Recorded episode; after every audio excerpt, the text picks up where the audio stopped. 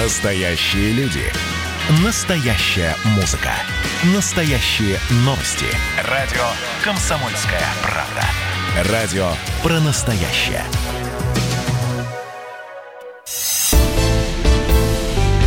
«Экономика» с Михаилом Делякиным. Здравствуйте, дорогие друзья.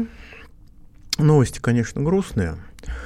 Вот, эм, очень, э, очень я когда-то любил Белоруссию, до того, как оттуда, так сказать, Лукашенко граждан России начал выдавать на расправу в третьи страны. Вот. Ну, одного гражданина выдал, мне хватило, потому что я не хочу быть вторым.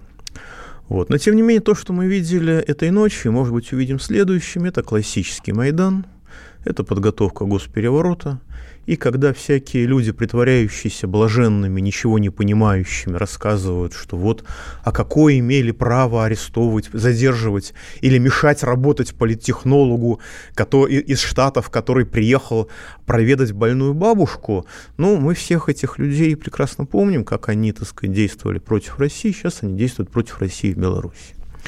Но от безысходности ситуации, э, в общем-то, действительно очень тяжело. Потому что выхода из этой ситуации у Беларуси нет. Беларусь это, Белоруссия – это по населению две трети Москвы. Ну, грубо говоря, Украина – это чуть меньше двух Моск... чем две Москвы. Беларусь – это две трети Москвы, даже чуть меньше. Если брать реальное, так сказать, количество людей, которые живут в Москве. Соответственно, они не могут работать на себя. Им нужно работать на внешний рынок. Поскольку Европа закрыта, у них свои предприятия есть, Белоруссия может работать только на рынок России. Мы это видим везде, так сказать, белорусские магазинчики и все остальное. И э, когда в России нет модернизации, когда Россия предъявляет спрос на белорусское мороженое, но не на белорусское оборудование, Белоруссия э, нормально жить не может. Что мы сейчас наблюдаем? Лукашенко удавалось виртуозно удерживать ситуацию довольно долгое время, очень долгое время. Но сейчас выросло новое поколение, которое, как обычно это бывает, достижение Лукашенко воспринимает как нечто естественное, нечто само собой разумеющееся. Э, новому поколению хочется зрелищ, а ресурсов для зрелищ у Беларуси нет.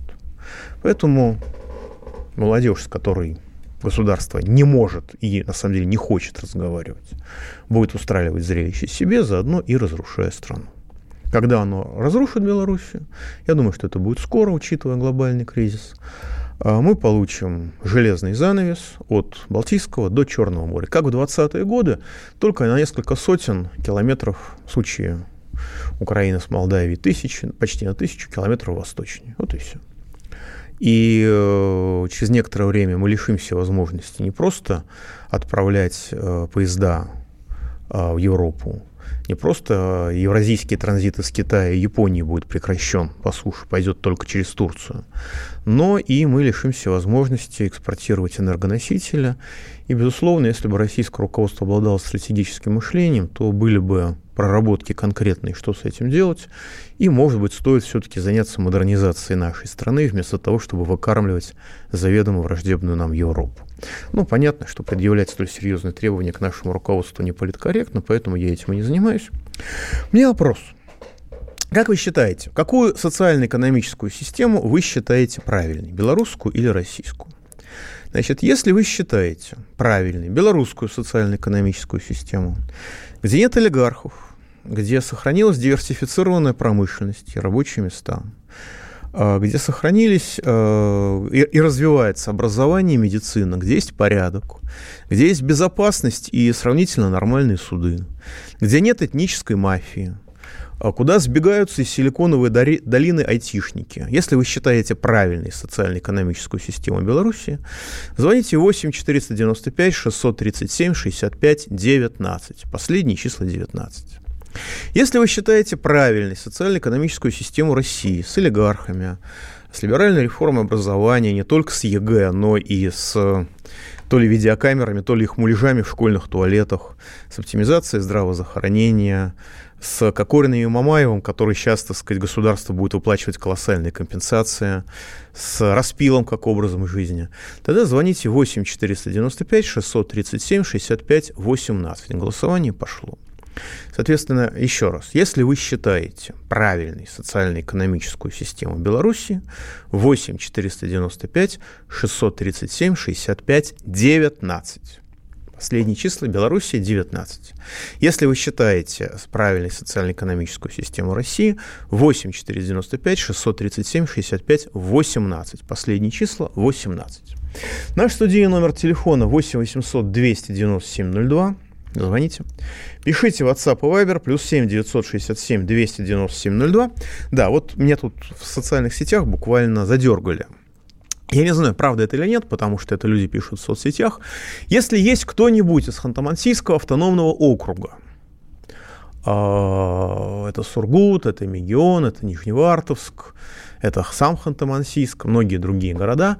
А, скажите, пожалуйста, а у вас правда до сих пор не отменили режим, который официально называется самоизоляцией, а де-факто представляет собой домашний арест? Потому что мне написало довольно много народу в социальных сетях, что, дорогой товарищ, а, вот вас там москвичей выпустили, вы удивляетесь, что вас так не любят по стране, так вас зато и не любят, что вас выпустили, а мы сидим под домашним арестом. Так что, э, если кто есть, то, пожалуйста, пишите, звоните. Я хочу знать, правда ли это. Потому что у нас действительно в рамках режима блатного феодализма ввели, так сказать, полноценную феодальную раздробленность. И каждый губернатор... Э, не существует централизованных критериев однозначно что вот при, таки, при такой-то динамике заболеваемости, например, нужно действовать так-то. При таком-то количестве заболеваемости действуем так-то, при другом количестве заболеваемости, э, при, при другом количестве заболевших делаем по-другому, действуем по-другому. Этого у нас нету, как я понимаю, до сих пор и, по-моему, даже не подразумевается. И каждый губернатор сам а, так сказать, не хочется говорить слово произвол, но основ, э, на основании собственных представлений о прекрасном. У кого-то есть хорошие врачи в регионе, а у кого-то врачей в хорошем регионе уже нет, их уже ликвидировали, оптимизировали. Вот, и нет специалистов, не с кем посоветоваться. Вот. И каждый губернатор действует по-своему. То есть, в принципе, э, возможно, что у нас в некоторых регионах до сих пор режим коронавируса не снят. Тем более, что по стране там собираются заново его вводить, как некоторые говорят. Я-то надеюсь, что уже не введут, потому что все, не ведут, потому что все уже напугались. Но если в Новосибирском автономном округе до сих пор не отменили, то это, что называется, интересно, и я думаю, что это заслуживает того, чтобы мы это знали. Голосование продолжается.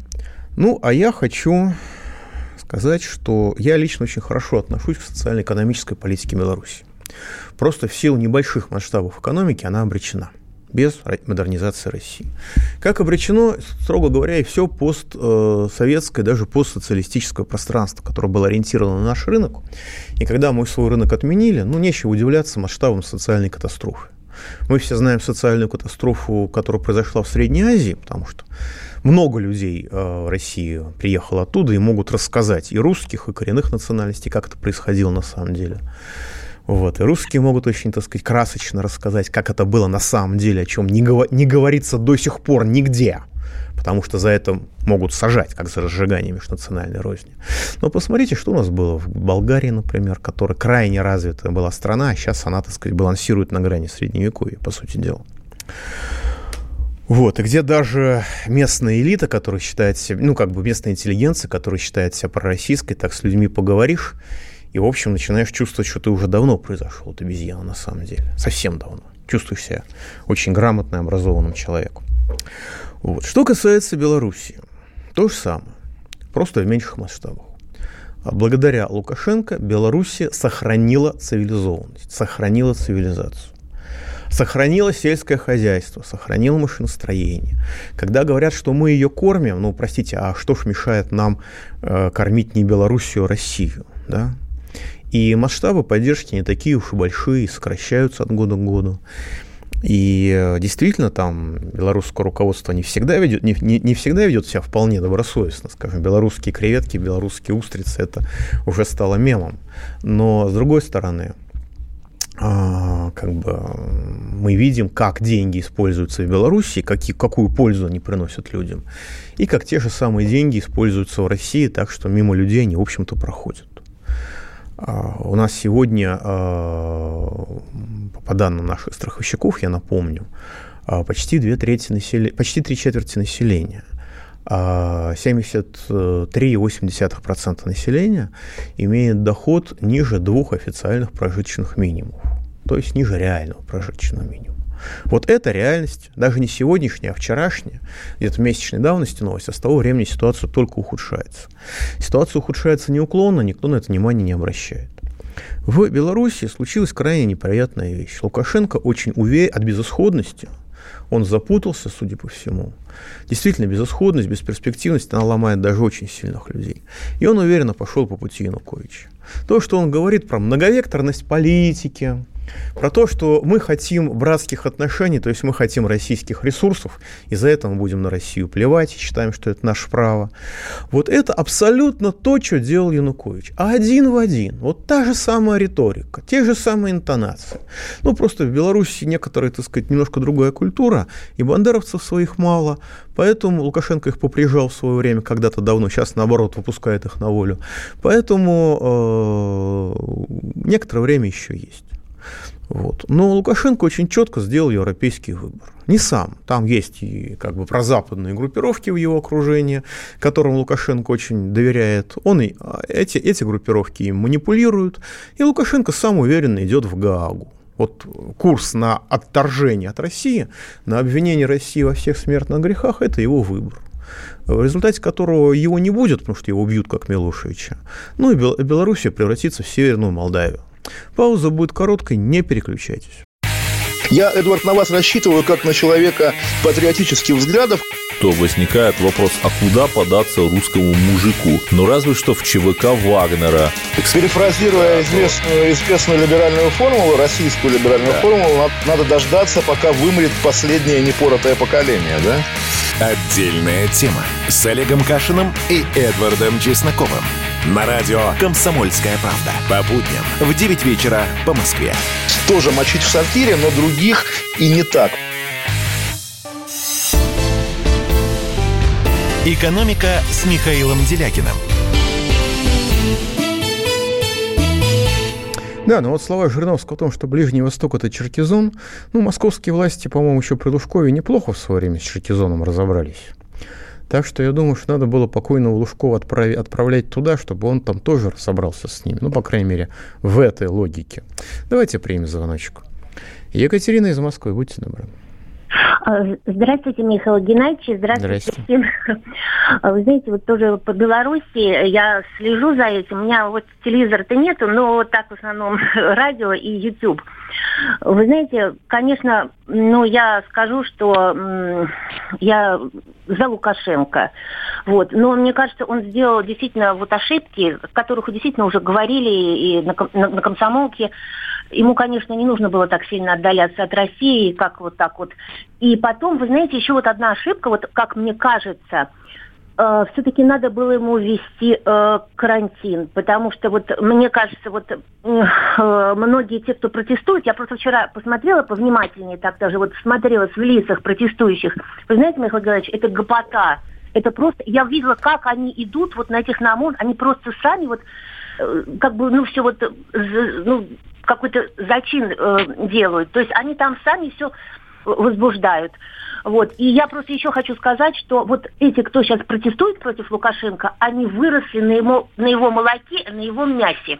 Понимаете, вот это все Лукашенко. Они носят его обувь, сумки, одежду. И они против него протестуют. И вот еще такой вопрос, значит, мы хотим перемен, значит, туда-сюда, ну ладно, перемен.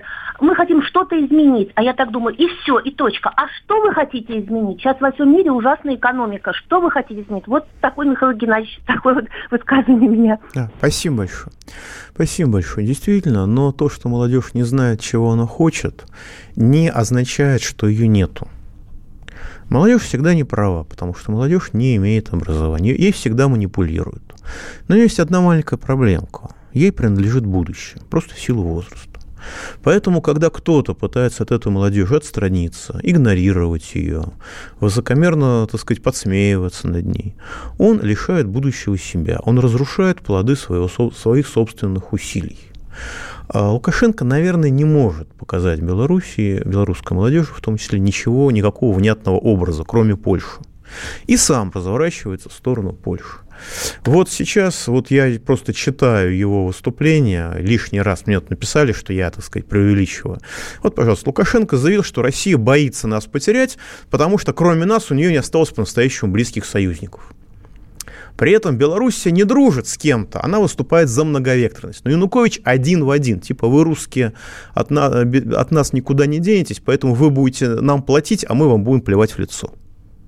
Чем это кончилось для Януковича? Прекрасно кончилось, живет на наши деньги, паразитирует здесь у нас, а, прекрасно культурно отдыхает и в ус себе не дует. Лукашенко тоже считает, что он будет жить в, Рос, в Ростовской области в случае чего, и прекрасно себя чувствовать и, так сказать, плевать на Россию так же, как он плюет сейчас. Когда нас обвинили во всех смертных грехах, заведомо безумных, обредовых.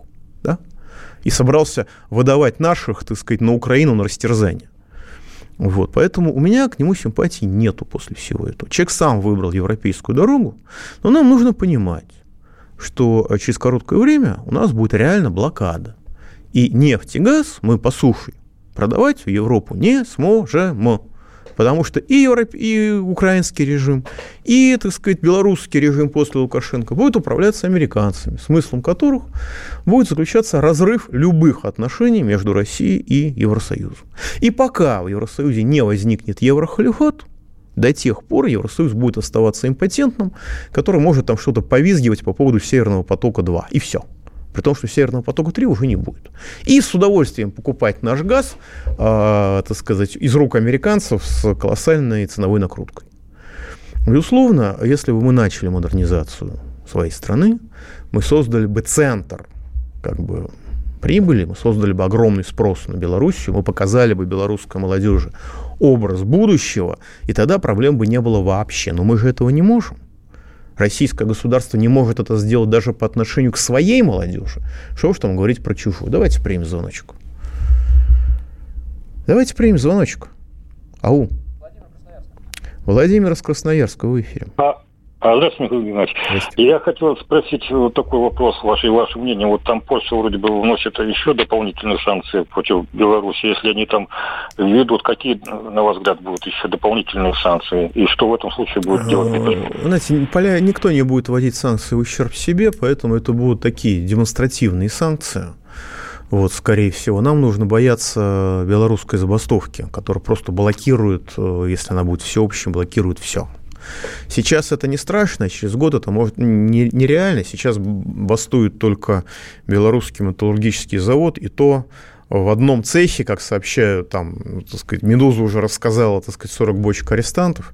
Ну вот э, э, ресурс белорусский Тутбай пишет, что по сообщениям работников завода прямо сейчас в одном цехе собрались десятки людей, а, информация о том, что на территорию завода введены силовики, она это преувеличение.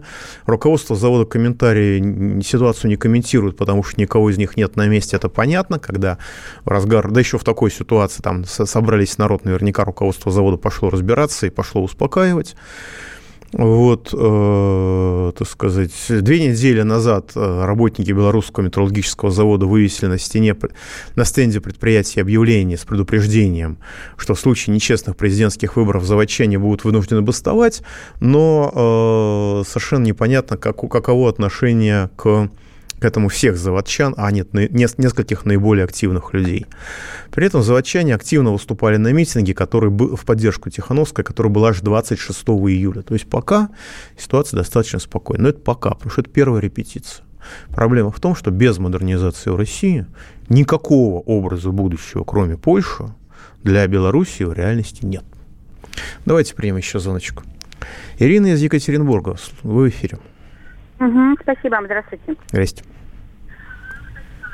Вы в эфире, хотела говорите. Сказать, да, хотела угу. сказать, что э, про Лукашенко не плюс колодец придется напиться, правильно? Объясните мне, пожалуйста, вот все слова, которые он говорил в адрес Путина, врем и так далее, так далее, поливал нас грязью как мог. Как теперь он будет с ним разговаривать? Вообще, как Владимир Владимирович отнесется ко всем этим пакостям, которые на нас Ну, понимаете, в чем дело? А, Владимир Владимирович, в общем-то, показал, что он очень, так сказать, терпеливый человек. Его собственное правительство, его собственное правительство 8 лет игнорирует Да? Он еще, так сказать, майские указы 2012 года, они как игнорировались, так и игнорируются. В 2018 году их переформатили, переформатировали, они как игнорируются, так и игнорируются. Причем правительство рассказывает, что исполнение указов – это не достижение тех целей, которые сформулировал президент Путин, а это написание бумажек о том, что эти цели когда-нибудь, может быть, и вправду будут как-нибудь достигнуты. Но если собственное правительство занимается саботажем президента, и у всех членов этого правительства все прекрасно и восхитительно, чего мы от Беларуси это хотим? Лукашенко видит, что поляки ненавидят русских, за это, за это им «Газпром» платит. Полтора миллиарда долларов по вздорному решению польского суда «Газпром» отдал Польше, и поляки сейчас на эти деньги строят Форт Трамп, американскую базу против нас. Украинское руководство ненавидит русских, да, и польское руководство, извините, конечно, я оговорился, не поляки, а польское руководство. Украинское руководство ненавидит Россию? Ненавидит. А вздорные претензии предъявляет? Предъявляет. За это «Газпром» платит.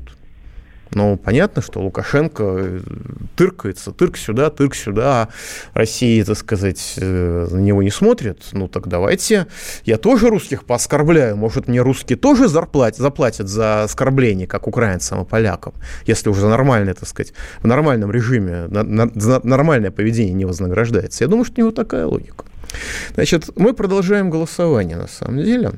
А, если вы считаете правильной социально-экономическую систему Белоруссии, в которой нет олигархов, развивается образование и медицина, в которой порядок, в которой безопасности относительно нормальные суды, в которой нет этнической мафии, то есть выходцы из соответствующих регионов есть соответствующих национальностей в огромных количествах, но этнической мафии нет, не видно и не слышно. Причем туда сбегаются со всего мира, включая Силиконовую долину айтишники. Если вы считаете эту социально-экономическую модель правильной, звоните 8 495 637 65 19. Если вы считаете правильной российскую модель с олигархами, с либеральными реформами образования, с ЕГЭ и э, в, школь, в школьных туалетах то ли видеокамеры, то ли их муляжи, с оптимизацией здравоохранения, с Кокориным и Мамаевым, которым сейчас государство будет платить многомиллионные компенсации, с распилом, так сказать, как некоторым символом неформальным России. Если вы считаете эту российскую модель правильной, звоните 8 495 637 65 18. Голосование продолжается. Давайте примем звоночку. Анастасия из Красноармейска. Даже не знаю, какой регион, Анастасия. Подскажите, пожалуйста. Здравствуйте, Михаил Геннадьевич. Э, я звоню из города Красноармейска Московской области. А, Московского, да. У нас минута. Совсем Анастасия. недалеко от угу. вас, да, военный милый угу. городок. Хорошо. А, ну, во-первых, я хотела бы высказаться по поводу заданного вопроса а, в связи с последними а, событиями. Мне, конечно, очень горько за Беларусь и за то, что их ждет судьба Украины. Но я хочу сказать, что вот именно благодаря тому, что Лукашенко, в отличие от так сказать, нашего правительства, не стал уничтожать собственный народ так называемым карантином, вот меня, откровенно говоря, именно, именно благодаря этому я зауважала этого человека совсем. Нет, его нельзя не а, уважать. Его нельзя а не уважать. А уж когда посмотрела парад Победы, который, и тоже никогда не прощу нашим властям Знаете, того, что пауза короткая. Давайте сейчас пауза, вернемся в 17.33, и вы продолжите. Георгий Бофт.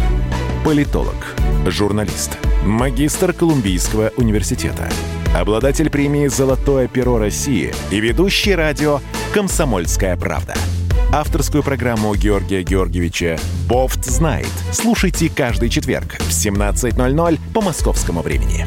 А что такое деньги по сравнению с большой геополитикой? Мы денег тут не считаем. «Экономика» с Михаилом Делякиным. Итак, дорогие друзья, продолжаем. С нами Анастасия из Красноармейска. Продолжайте, пожалуйста. Да, и, конечно, не могу не сказать о личном опыте, что касается Беларуси. У меня подруга из Беларуси. Она слепая, и вот в отличие от наших слепых людей, они не выкинуты из общества. Она работает, еще и имеет жилье благодаря работе. Это просто вот тоже для сравнения. Конечно, я понимаю, что когда у них будет то, что на Украине, там не будет то, что у нас, то, что, слеп... то, что у нас, то там не будут нужны не то, что слепые, там не будут нужны здоровые люди. Ну и мои вопросы, я прошу прощения, если они немножко Ничего не касаются а, передачи. А, можно ли считать это, это страшную трагедию? Во-первых, можно ли считать страшную трагедию в Беруте теми провокациями или той одной из провокаций, о которых вы говорите? И второй вопрос. Очень тревожит разгул наших органов опеки и вот этого так, закона о так называемом насилии в семье, в который подпадает, простите, все что угодно, кроме того, что не должно туда подпадать. Можно ли с этим нам, простым людям, что-то делать или ничего нельзя делать, грубо говоря, просто сложи, э, ждать, когда нас всех, как, унич, как, как, когда уничтожат э, ячейку общества, без которой общество не существует благодаря а, этому. Спасибо. Значит, насчет Берута, я считаю, что это не был несчастный случай, потому что уж больно соответствовал, скажем, некоторым потребностям Турции. И это действительно страшный удар по, так сказать, стратегии Ирана, потому что они лишились очень важного для себя порта, ключевого для себя порта. Что касается ювенального террора, э, так сказать, ну да, можно, конечно, накрыться белой простыней и ползти на кладбище, можно пытаться куда-то убежать в ту же Белоруссию, пока, так сказать, она еще некоторое время посуществует. Но, как минимум, нужно договариваться с максимальным количеством знакомых, чтобы когда к вам придут террористы из ювенальной юстиции или люди, действующие подобно террористам из ювенальной юстиции, вы могли защищать себя, так сказать, свидетельскими показаниями, что у нас нормальная семья, что все хорошо, все соци- социально. Мы все понимаем, что, что в реальности это не является защитой, потому что судьи очень часто, как бы в России, в России, в отличие от Беларуси, судьи могут игнорировать закон, они могут игнорировать требования закона, ничего им за это не бывает, они могут игнорировать доказательства, они могут игнорировать свидетельства а, так сказать, э, свидетельские показания, они могут говорить, а я не хочу это знать, вот, но, по крайней мере, э, нужно, во-первых, быть готовыми давать показания друг в защиту друга. И этот круг, круг людей должен быть максимален. Во-вторых, нужно заранее находить нормальных адвокатов, чтобы они могли защищаться в судах. Ну и нужно, э, так сказать, нарабатывать каналы для самозащиты. Скажем, вот у вас есть канал «Радио Комсомольская правда», если на вас нападут террористы из ювенальной юстиции или люди, подоб... действующие подобно террористам из ювенальной юстиции, вы можете позвонить, и, по крайней мере, о вашей беде мы скажем. Ну и кроме того, нужно наращивать контакты в других регионах, чтобы можно было убежать от них, от этих террористов потому что здесь реально защиты нет. Это обезумевшие люди, с моей точки зрения. Причем очень большой части из них нет детей. Они, по-моему, просто ненавидят тех, у кого нормальная человеческая жизнь. И это агрессивная, абсолютно безумная, с пеной, с, пеной, с пеной на губах ненависть к нормальной человеческой жизни. Причем предельно агрессивная и последовательно поддерживаемая государством.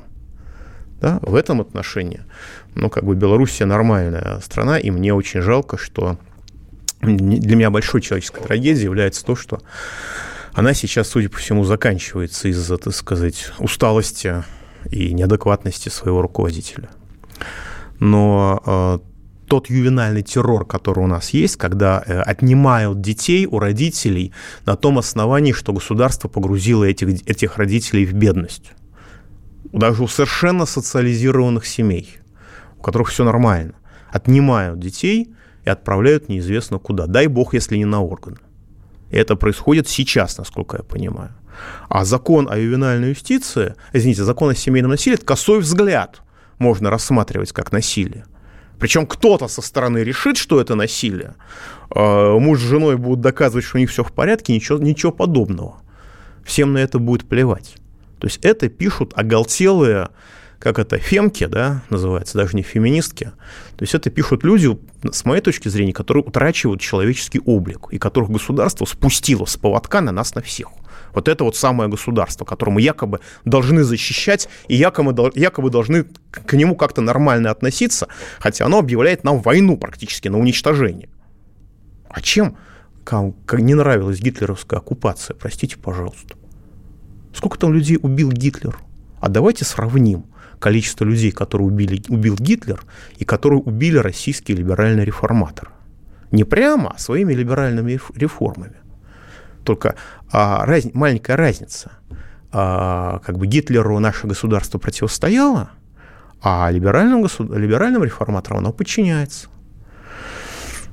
Вот. И в целом сейчас мы видим очень драматическую ситуацию во всем мире, потому что функции государства очень сильно изменились. Если раньше государство было обязано обеспечивать стабильность, обеспечивать стабильность, там, организовывать какое-то индустриальное развитие, то сейчас в условиях особенной информационной революции и глобальной депрессии обязанность государства – это опережающая адаптация, опережающее реагирование. То есть улавливание призраков будущего до их очевидного проявления и организация созидания этого будущего. Понятно, что традиционное государство, не наше, не белорусское, это вообще не про это. Все, что можно, это обижаться на молодежь, которая не ценит того, что оно получило, что они получили. Но молодежь никогда не ценит того, что у них есть. Человек всегда воспринимает как нечто естественное то, что у него есть, и всегда стремится к большему. Если государство не способно показать ему сверхзадачи и сверхцели, никакие – кроме порядка и стабильности, как это в Беларуси, а это не цель. Или, так сказать, давайте совместно допиливать советское наследство, только вы, так сказать, как-нибудь еще выпендритесь и загнитесь покрасивше, как у нас. Или, или примите, так сказать, сделайте, признайте себя нетрадиционной сексуальной ориентацией, тогда у вас будет светлое будущее.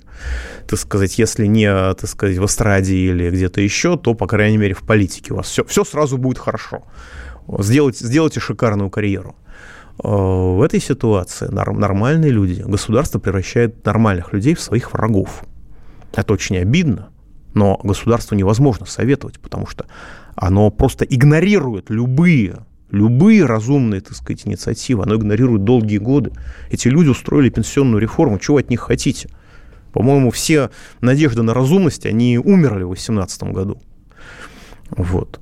А, и сейчас э, мы, мы видим в нашей стране беда в том, что у нас нет э, так сказать, оппозиционной структуры, которая показывала бы приемлемый образ будущего, потому что, скажем, КПРФ, она продолжает разжигать, так сказать, уныло разжигать классовую рознь, а тем самым дестабилизируя общество и ослабляя его в глобальной конкуренции.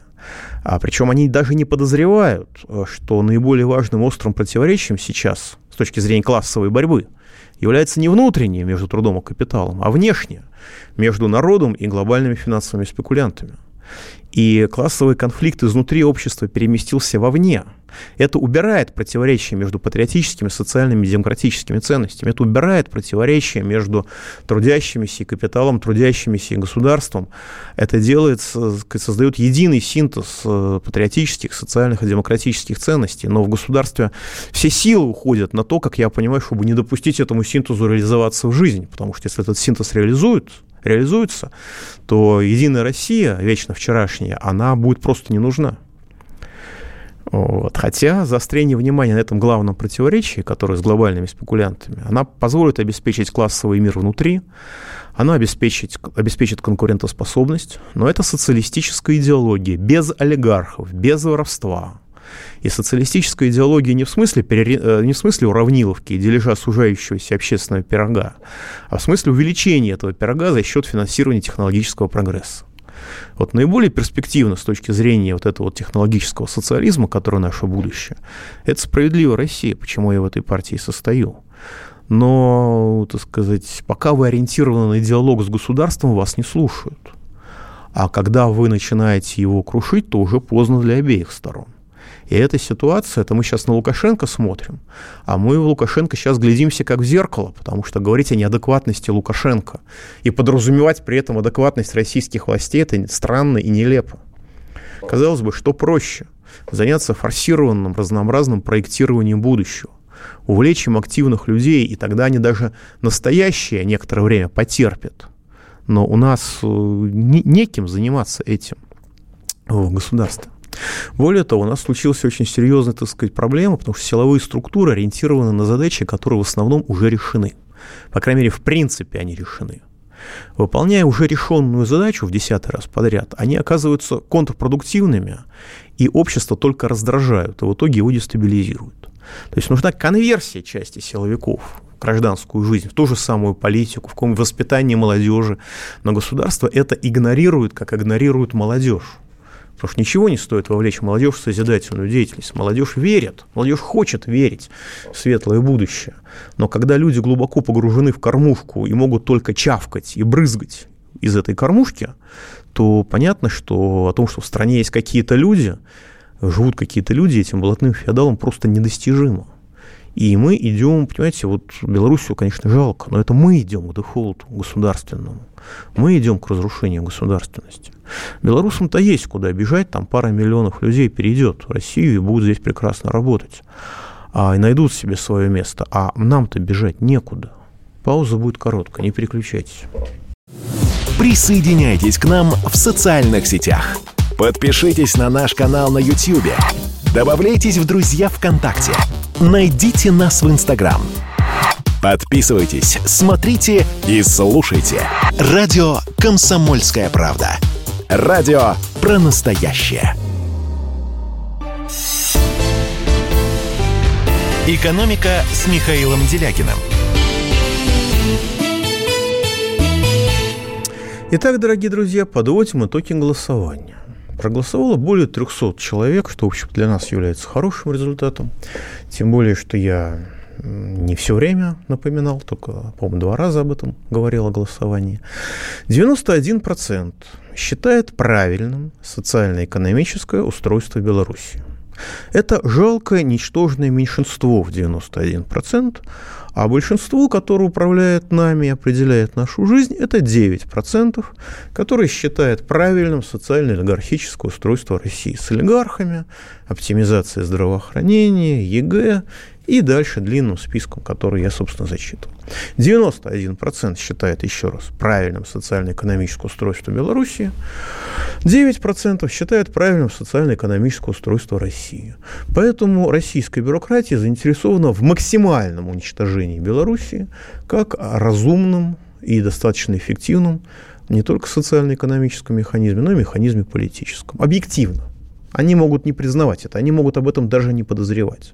Но когда вы сосуществуете с хозяйственным организмом, который 91% нашей аудитории считают правильным, а ваш организм считают неправильным, понятно, что вам нужно просто ликвидировать конкурента. В этом отношении интересы российской олигархии, российских коррупционеров и западных, э, так сказать, глобальных спекулянтов совпадают, на мой взгляд, практически идеально.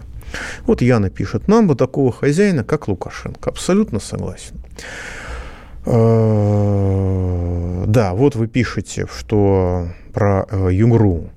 Э, сегодня, с сегодняшнего дня вступает в силу постановление губернатора о том, что с сегодняшнего дня режим обязательной самоизоляции, ну, домашнего ареста, будет продлен до 23 августа только для граждан в возрасте 65 лет и старше, для беременных, для граждан с хроническими заболеваниями и сниженным иммунитетом. То есть те люди, которые максимально нуждаются в свежем воздухе, те люди, которые максимально нуждаются в повышении иммунитета при помощи свежего воздуха, физической активности, просто тупо психологической разгрузки, они этого будут лишены до 23 августа.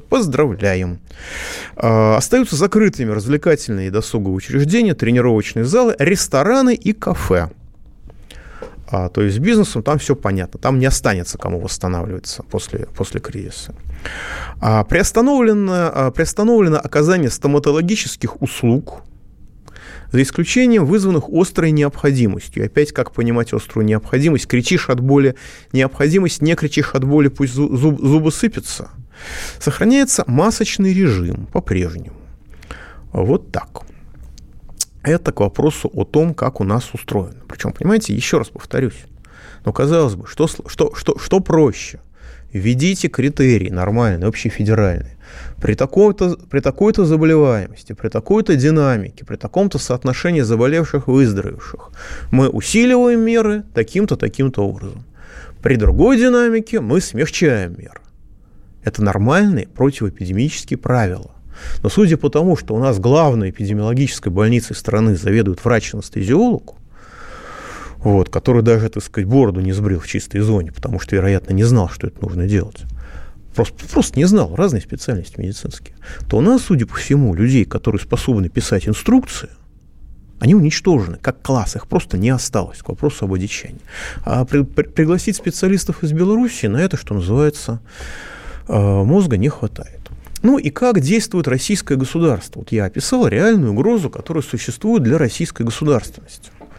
Российское государство отвечает э, очень просто. Начат крестовый поход, по всей видимости, по, из, по изъятию не успевших спрятаться граждан по каким-то причинам еще оставшихся у нас денег.